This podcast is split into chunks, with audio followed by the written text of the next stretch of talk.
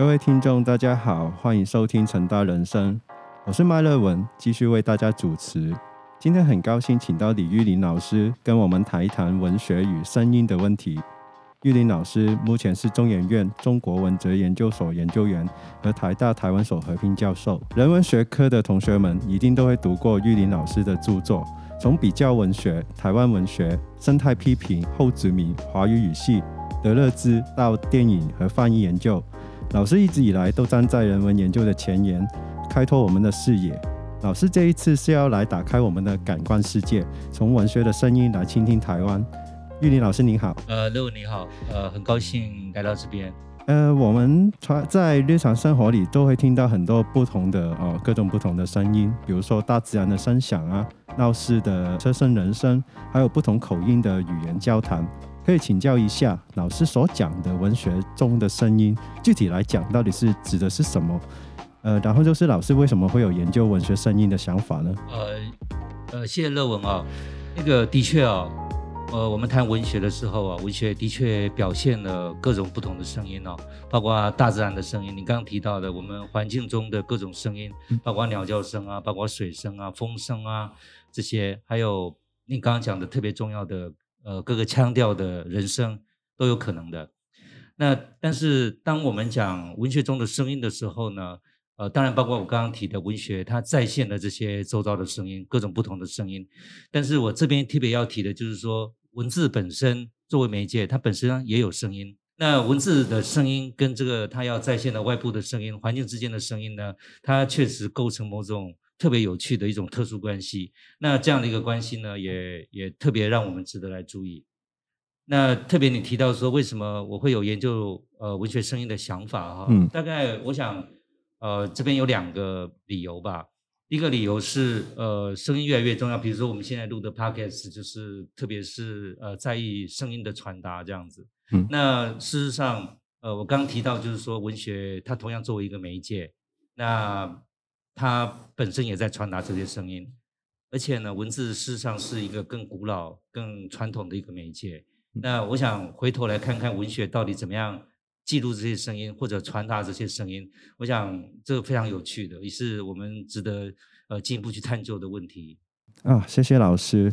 那我们可以从呃台湾文学作品中听到怎样的呃独特的声音呢？比如说锁定在文学作品中的声音，其实我可以我们可以打开哪一些呃不同的另类的台湾文化想象呢？有没有一些文学作品老师想要特别的跟大家分享一下的呢？哦，谢谢乐文哦。我刚刚讲文学作为一个在线的一个媒介哈，在台湾文学的作品当中，的确呈现各式各样的声音。嗯，但当我们这样谈的时候呢，我们是把文学作为一个载体。嗯，那它对于外界的声音是用在线的方式来来谈的。那呃，你讲台湾文学呢，我特别想要提出的就是那些所谓。弱势的声音，嗯，特别在这个层面上呢，台湾文学的表现是非常杰出的，嗯，例如我我随便举几个例子啊，嗯，比如在我们都熟知的在日治时期下，比如说奈何，比如说杨奎，还有其其他很多很多的作家，他们在日本殖民的统治之下，他们描述这些被殖民者，就是台湾人在殖民的状态下面，他们的个人的生活，他们的情感，还有他们。的身份、种族，以及在特定的一个历史、政治时空下面，他们如何被剥削，他们如何被压迫，他们各种很艰难的一些处境哦。当然，这个情况，这个所谓弱势的这个处境呢，同样也可以延伸到战后，比如说，呃，我们现在注意到的白色恐怖统治下面的各式各样的处境，当然也有很多很多的这个相关的文学作品出现。呃，我觉得这些都是弱势的声音，特别是台湾文学，呃，它展现了这些所谓的弱势的声音，再现了这些声音，嗯，呃，不管是从族群的、阶级的等等各个方面来讲，那另外，呃，我想大家也很非常熟知的，就是这在性别方面的一些文学作品，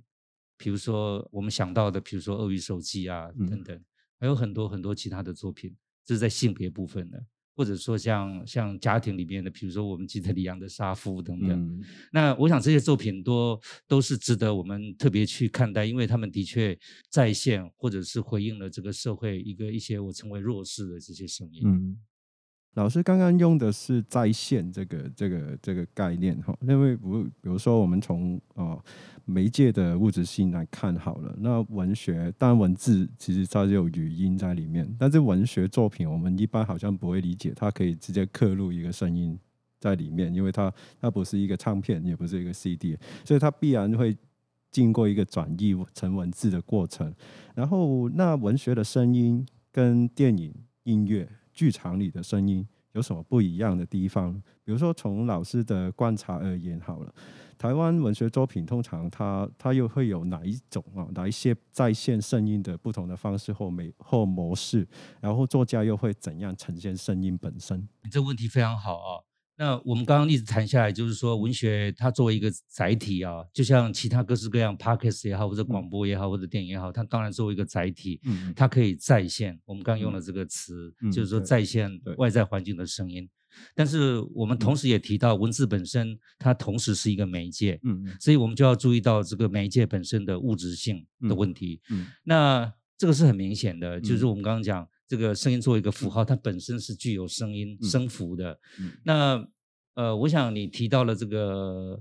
呃广播啦，或者是电影啊等等啊。嗯，事实上我们好像把这样的一个媒介当做是透明的。对，好像就是说广播这些这些机器啊，或者这些呃，事实上它事实上不太透明。比如说像你你你做电影的话，你这个现在这个数位化，其实你做音乐也好，数位化也好，配音也好等等，已经把这个声音呃。做了很多层次的转化，嗯，当然它的转化的过程跟文文字的转化当然是很不一样，嗯，那我在一开始的时候也特别提到，就是说文字作为。我们一个最古老的媒介，或者是一个记录这些声音一个最古老的方式啊，它的所谓的本身你提到的媒介性或者是物质性，的确是很值得我们呃进一步去看它的啊。特别是汉字本身更为有趣。以前我们常常觉得说，呃，汉字本身是易符的，它表达一些一些好像是意识形态啦，或者是呃形状了等等。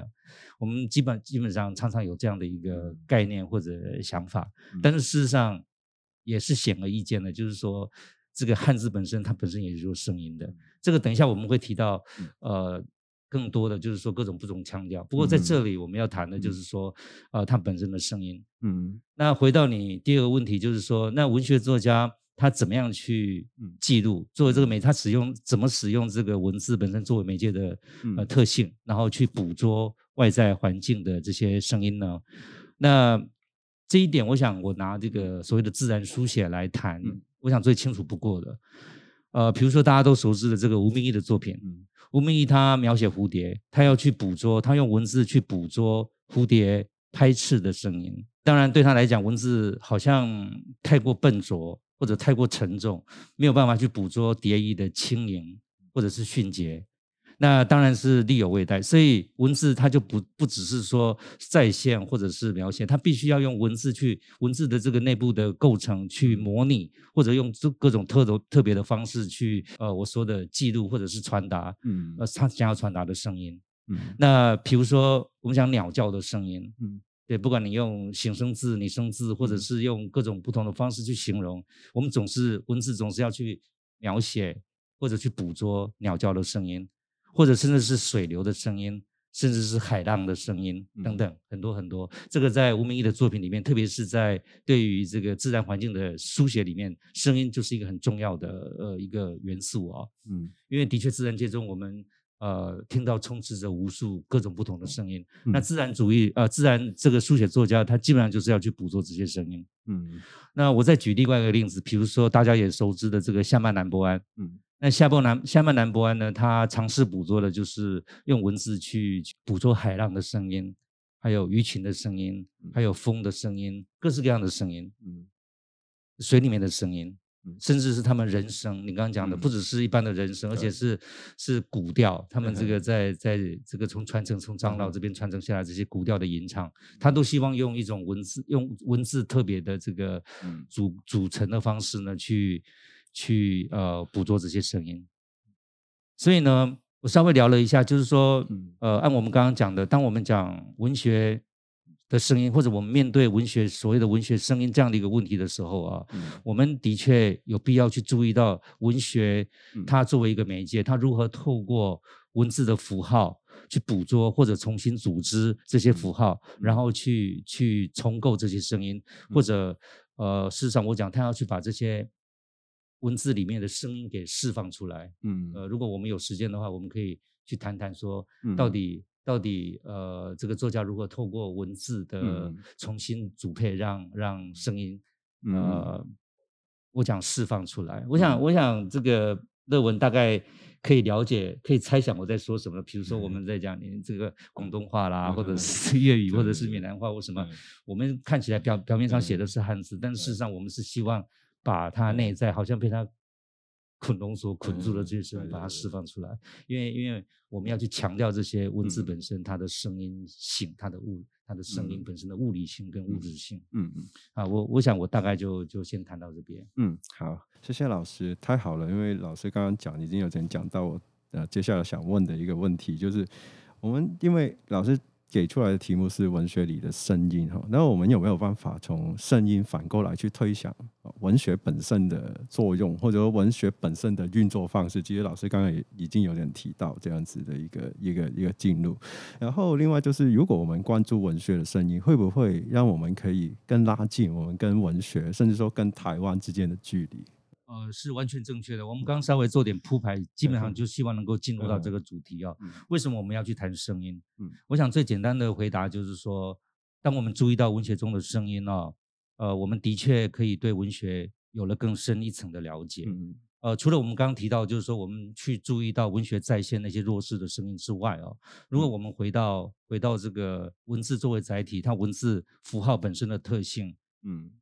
的时候呢，我们会就注意到声音，呃的重要性哦。我举个例子来讲啊，比如说呃，可能乐文也非常熟悉的就是我们目前兴起的所谓的华语语系的研究，就是所谓的 Sinophone Studies。那 Sinophone Studies，我觉得呃，除了那些表面上的认同啊或者等等之外的问题，我觉得它最重要的一点，特别是那个石金云老师，就是军苏他提出的这个 Sound and Script，就是这个声音跟这个文。或者文字之间的张力的问题，嗯，呃，我们刚刚稍微提到，就是说，呃，我们把台语写下来也好，或者我们想把粤语写下来，或者其他各式各样的语言，那我们写下来的时候呢，在这个意符里面，我们有声符，所以在这个符号文字的符号里面呢，我们它马上展现出一种声音跟文字之间的一种一种没有办法去去消除的一个张力，嗯。这是这个在 s a n f o n Studies 里面特别去去强调的。嗯，那当然我们讲这个在书写符号上面，声音跟文字之间的这样的一个张力呢，它其实并不只是在文字或者是文学上的，它其实牵涉到整个语言的标准化的过程，或者说呃背后更涉及整个整个历史的变迁呐，或者是地理的这个变换啊。或者是说，我们讲的更具具体一点，是整个族群迁徙，或者是身份认同等等一系列的问题。所以它关系的是整个文化政治、地缘政治牵涉的这个文化政治，还有整个世界文学的问题。所以我想再一次回应你的话，就是说，我们从声音的确回头去看文学的时候，它其实是的确是至关重要的。而且，呃，我特别要讲，就是说，语言是我们日常生活中就在使用的，语言跟我们的。历史跟我们的社会一样，不断的共同在不断的演变演化当中，它是持续不断的。嗯，所以我们去了解语言怎么样被使用，或者这个声音怎么样在语言中被表记下来，嗯，我想这是非常贴近我们的生活，而且我们每天在实验，我们看到的海报啦，或者我们常常去变造，希望能够把声音保存下来，或者把声音声音给释放出来。所以我想就回应你的话说，其实是拉近了我们跟台湾在地生活的。在地的一个生活之间的一个距离，我想语言是一个非常重要的一个中介。好，谢谢老师。那文学的声音呢？当然我们知道作家都是天才，要总是有意创造很多不同的可能在线声音啊、记录声音啊的方式。但是我们也知道阅读总是会有一些呃。可能是有一些意外发生了，比如说我们读一个文学，会不会其实有意无意中找到一些杂音？我们有没有？我们应该要怎样看待这一些杂音啊？有没有办法从这种杂音中去开创另类的台湾想象？哦，你你这个你这个问题呢，问的呃跟刚刚的一样好啊，就是说，单单我会这样回答你，我觉得真正的文学哦，真正文学关注的恰恰是历史跟社会的杂音。嗯嗯嗯。那什么是杂音呢？我想杂音就是那些没有办法符合语言的规范、语言的文法规范，或者是这些话语的这些原则，嗯，或者是历史社会化这些这些文化等等的价值判断等等，这些被摒除出去的，或者用我刚刚讲被忽略的，或者被压抑的这些，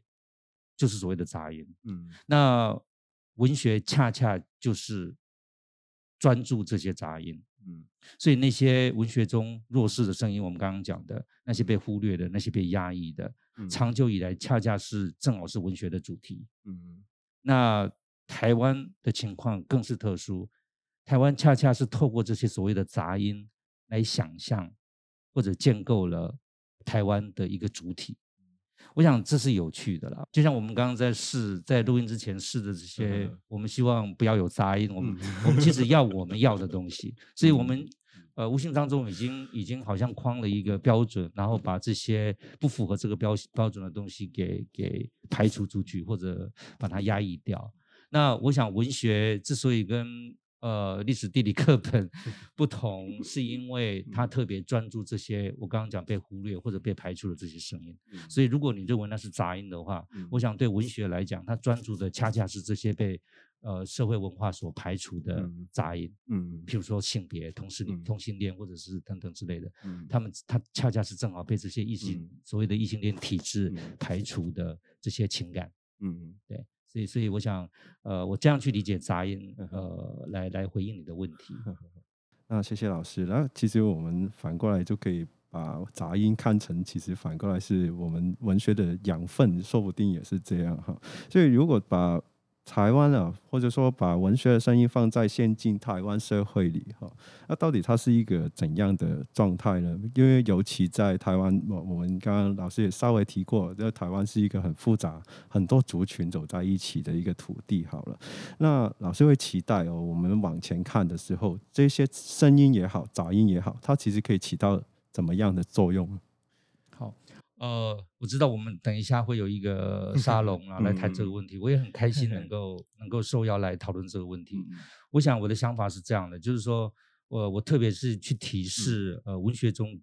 呃的声音。嗯，我想对我们对文学声音的关注呢，除了我刚刚一直提到了，就让我们去注意到这个社会上或者文化内部有各式各样多元的声音，特别是那些弱势的、被忽略的或者。呃，讲的更具体一点，就是说没有办法进入到我们的规范或者是价值体系的那些声音。嗯，呃，文学让我们注意到，我我们讲声音的时候，文学文学让我们注意到这些。那另外就是说，呃，我们也一直在强调的，文学它本身作为一个古老而且一个记忆或者是一个媒介，它本身的这个物质性。跟声音的物理性的本质，同样值得我们关注。那这一方面呢，呃，它涉及文学表现的美学啦，或者伦理，或者是政治的问题。这一部分呢，在目前的这个文学研究当中，的确谈的比较少。那我想，呃，我特别要去强调这些，是因为，呃，我们注意到它，那或许也可以开启将来更多的研究，然后拓展整个文学的视野，特别从声音的这个视角。